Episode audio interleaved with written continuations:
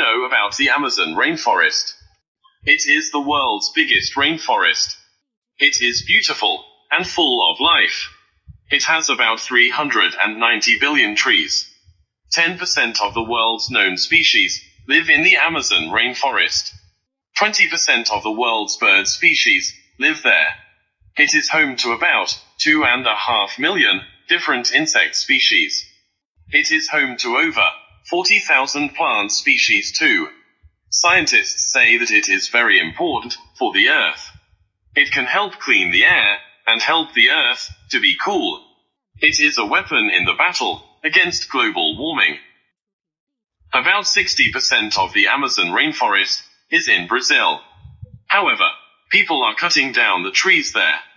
They mm. cut more mm. trees each month. They cut down 34% more trees in May 2019 than in May 2018.